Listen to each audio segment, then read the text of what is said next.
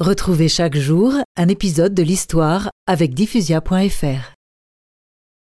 Quelle joie, Mazélie Il aura fallu attendre ce 2 janvier de l'année 1873 pour voir renaître l'espérance.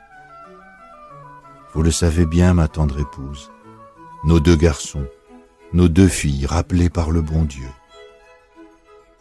Depuis notre installation à Alençon, votre activité d'horlogerie puis à mes côtés dans notre entreprise dentelière, nous voulons un foyer où fusent les rires, les jeux et l'amour de Jésus. Nos quatre filles nous comblent de bonheur. Thérèse sera bien entourée. Que de sœurs attentives pour un si joli berceau. L'aînée Marie a 13 ans. Comme sa maman, elle s'intéresse aux plus pauvres. Pauline, d'une année plus jeune, très douée, a des réflexes de petite maman. Quant à Léonie qui a 10 ans, elle est la seule enfant difficile du ménage. Une servante jalouse l'adresse contre l'autorité de ses parents, ce qui ne l'empêche pas de chanter à tue-tête tout au long de la journée.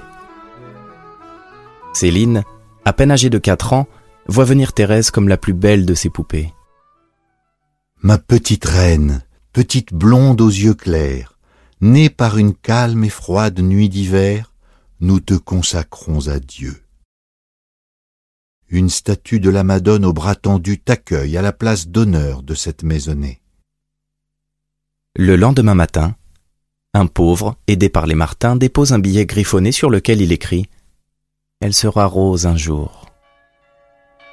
Le 4 janvier, l'eau baptismale réveille à l'église Notre-Dame la frêle Frimousse.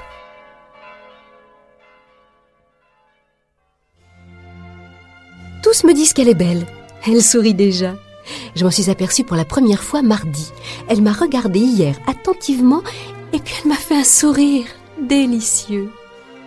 Ma chère Zélie, à 50 ans, cet enfant vient nous donner douceur, innocence et beauté.